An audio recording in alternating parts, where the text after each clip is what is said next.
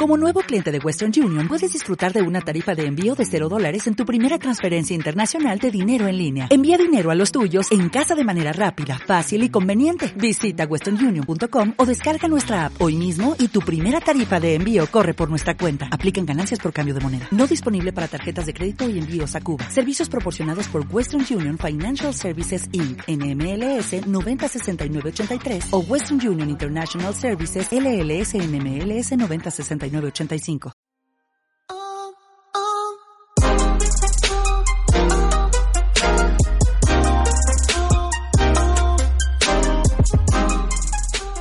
Bienvenido al episodio 38 del podcast de chelaglow.com, donde hablamos sobre actualidad, trucos, tecnología y aventuras sobre dos ruedas, ya sea en bici o en moto, y si es por tierra, mejor.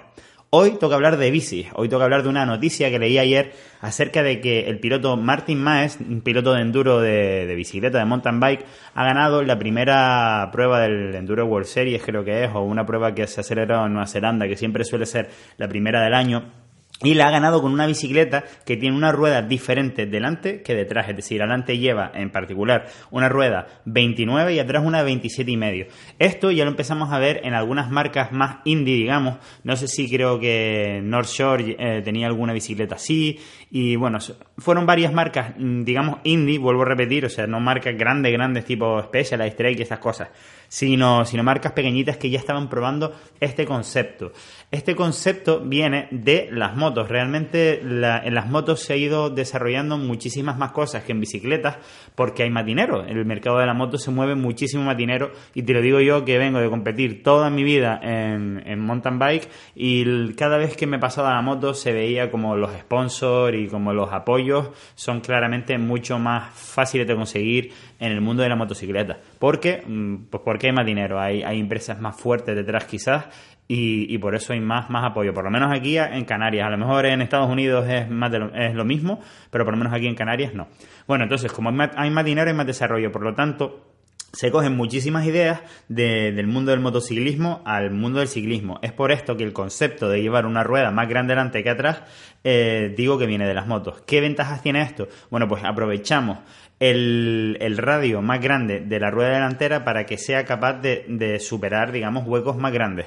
Ya mm, lo tratamos este tema de las ruedas 29 en un podcast anterior, que si quieres puedes echarle un vistazo, en cheracolo.com los tienes todos, todo listado. Y, eh, claro, la rueda de atrás, ¿qué beneficio podría tener que fuese más pequeño? Bueno, pues que a la hora de pedalear, digamos que adquirir revoluciones cuesta menos y la rueda pesa menos, la rueda trasera. Por lo tanto, consigues eh, con menos esfuerzo de piernas eh, que la rueda de más vueltas. Por esto las motos siempre suelen ser las ruedas de adelante más grandes que las de atrás, por lo menos en off-road, por ejemplo. En la Africa Twin y en muchas motos de motocross, la rueda delantera es de 21 pulgadas y la rueda trasera es de 18.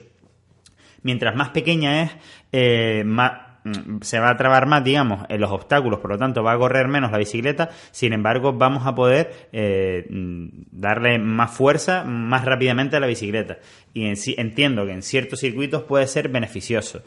Eh, te podrás pensar, tú digo, bueno, ¿y esto lo puedo probar yo con una rueda de 27 y medio que tenga en casa? A ver, la realidad es que sí, lo podemos probar, pero estaremos también modificando el ángulo de, la bicicleta, el ángulo de ataque.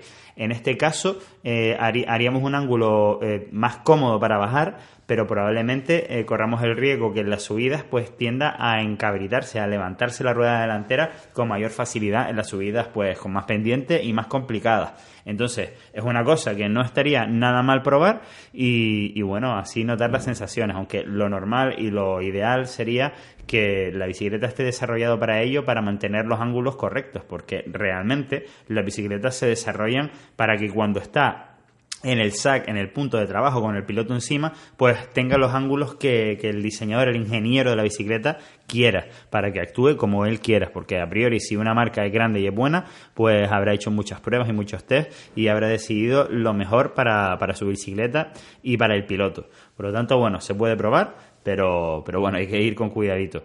Eh, después, te voy a poner algún que otro ejemplo más de cosas que se han inventado en el mundo de la moto y han venido al mundo de las bicicletas. Por ejemplo, todos eh, estos sistemas de suspensión por medio de bieletas, digamos, empezaron en las motos. Empezaron en las motos que las bieletas, aunque no se vean, están escondidas por debajo del amortiguador, ya que se tienen que colocar en sitios diferentes porque está el hueco del motor, eh, que en el caso de las bicicletas no está, y podemos, digamos, mover estas bieletas en distintas partes de la bici. Las bicicletas al principio, digamos, eran eh, pues con un sistema de suspensión directo que mm, es peor normalmente para, muchas cosas que ya hablaremos de esto otro día. Por ejemplo, las horquillas de doble pletina también se cogieron de ahí las, ideas. Eh, después, eh, mm, quiero recordarles, no sé si se acuerdan, no me acuerdo qué año fue, 2003.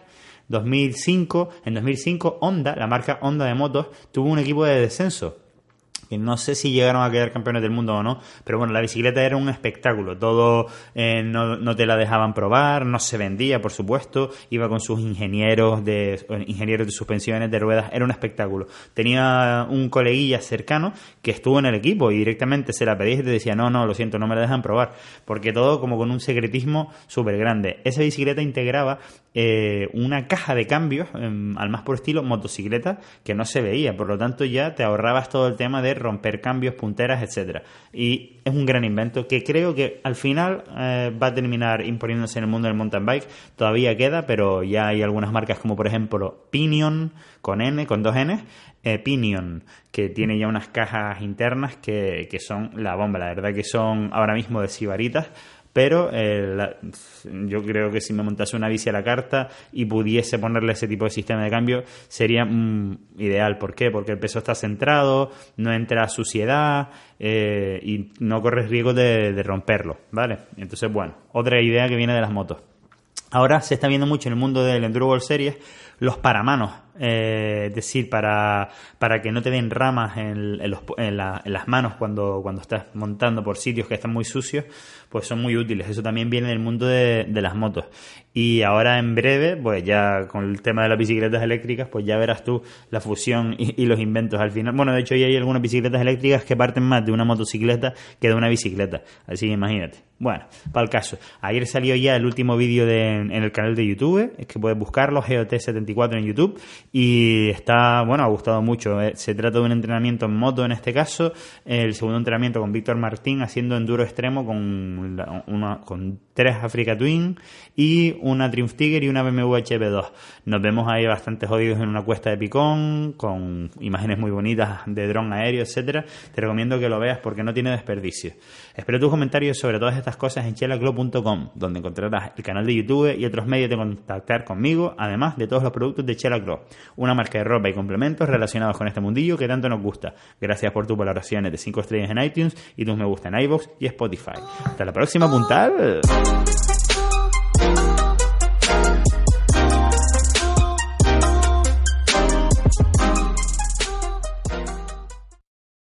O'Reilly Auto Parts puede ayudarte a encontrar un taller mecánico cerca de ti. Para más información, llama a tu tienda O'Reilly Auto Parts o visita oreillyauto.com.